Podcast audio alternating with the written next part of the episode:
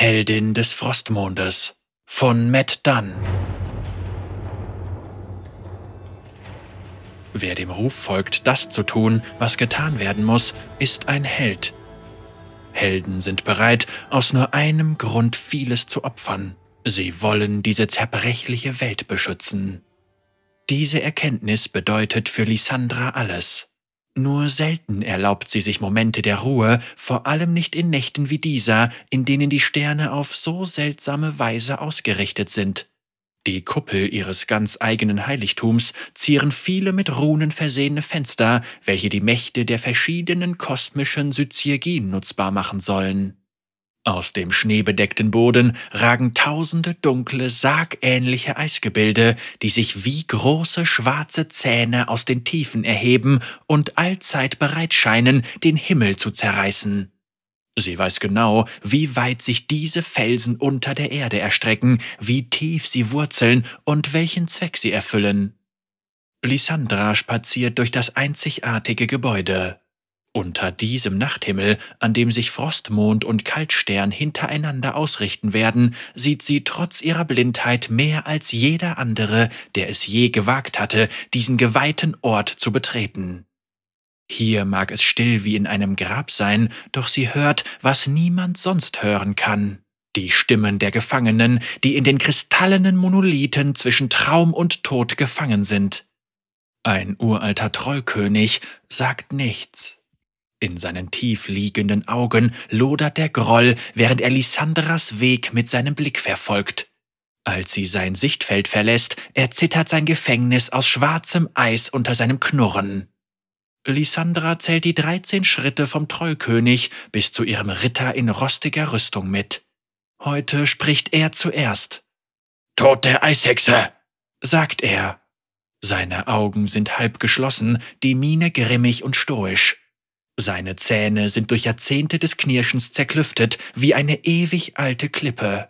Und doch wiederholt er seine Phrase immer wieder, während Lysandra durch den Wald aus nachtschwarzem Eis wandert. Tod der Eishexe!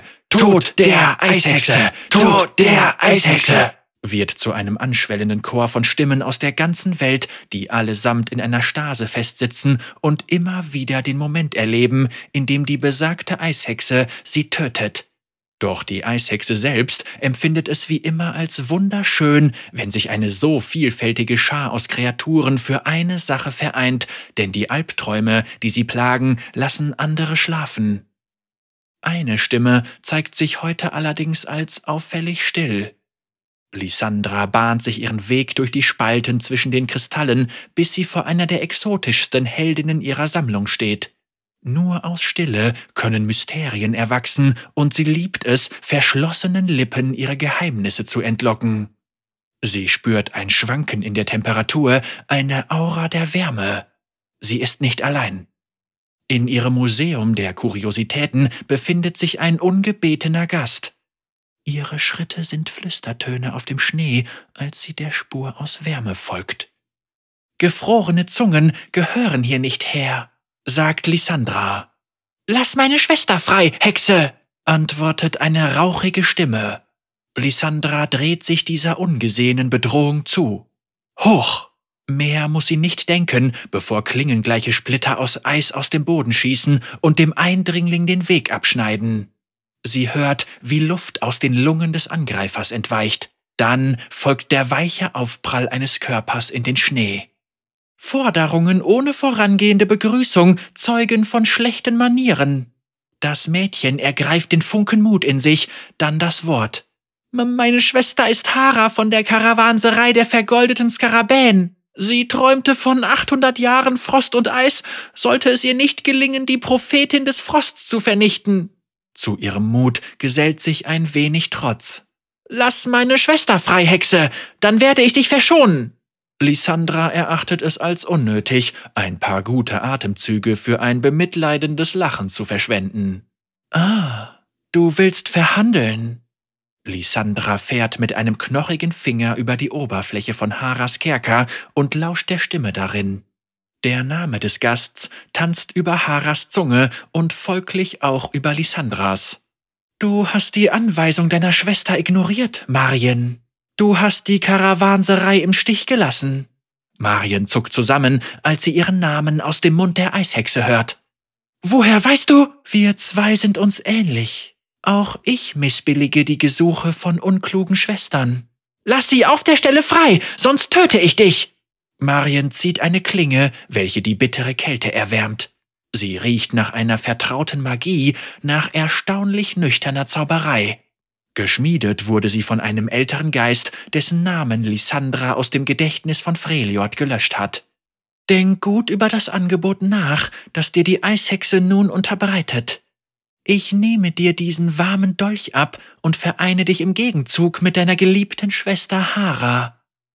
Der Frostmond und der Kaltstern stehen nun hintereinander, doch Lysandra kann nicht sehen, wie schimmerndes blassblaues Licht die Grotte flutet. Sie fragt sich, was diese Frau, dieses Kind der großen Sai wohl sieht. Marien nickt. Du bist schlauer als die meisten hier. Lysandras blaue Lippen verziehen sich zu einem schiefen Lächeln. Tod der Eishexe! schreit Hara aus ihrem finsteren Gefängnis. Mariens Herzschlag stolpert. Ihr Arm zuckt vor. Die Klinge zischt durch die kalte Luft, dann gräbt sie sich in Lysandras Brust. Du hast auf deine Schwester gehört. Lysandra sackt auf die Knie und kippt nach vorn in den Schnee. Lautlos rieselnder Schnee umhüllt ihren Körper.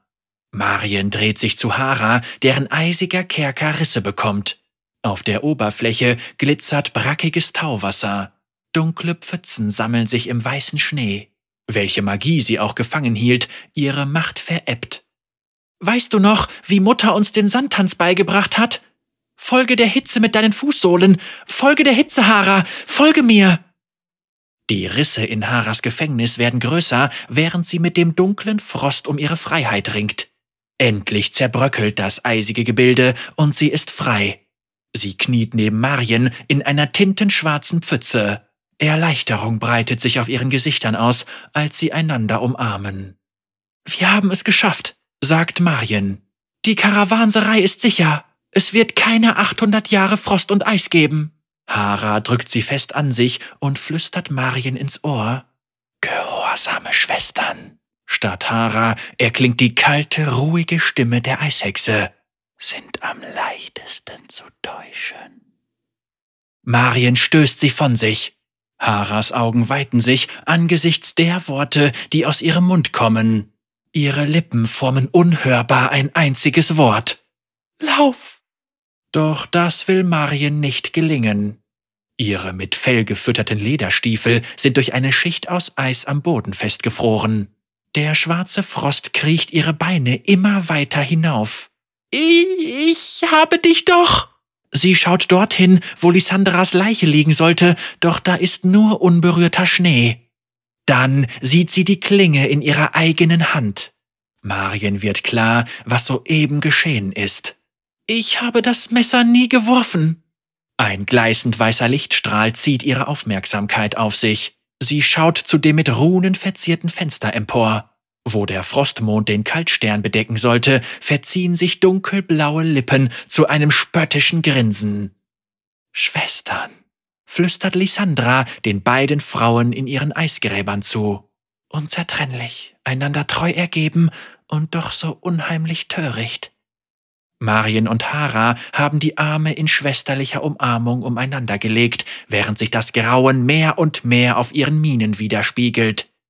Sie sehen einander an, als das dunkle Eis ihre Gesichter einfriert. Lysandra bewundert ihren Neuzugang. Für mich war es praktischer, mich von meiner zu trennen. Wo einst ein einzelnes dunkles Eisgefängnis gestanden hat, stehen nun zwei über ihr Fundament miteinander verbunden. Schwestern auf ewig vereint. Marien und Hara der großen Sai noch stärker miteinander verbunden, als Tundra und Wüste voneinander entfernt sind. Ein Wiedersehen von so großer Macht, dass Lysandra die Zufriedenheit der davon zehrenden Monster in der Tiefe schmecken kann. Die Illusionen, die durch die Träume der Schwestern durch das Eis projiziert werden, werden die Kreaturen noch etwas länger schlummern lassen. Wie anstrengend es doch ist, diese Monster immer wieder in den Schlaf zu wiegen. Heute Nacht darf selbst Lysandra ruhen, denn die Heldin konnte diese zerbrechliche Welt wieder etwas länger beschützen.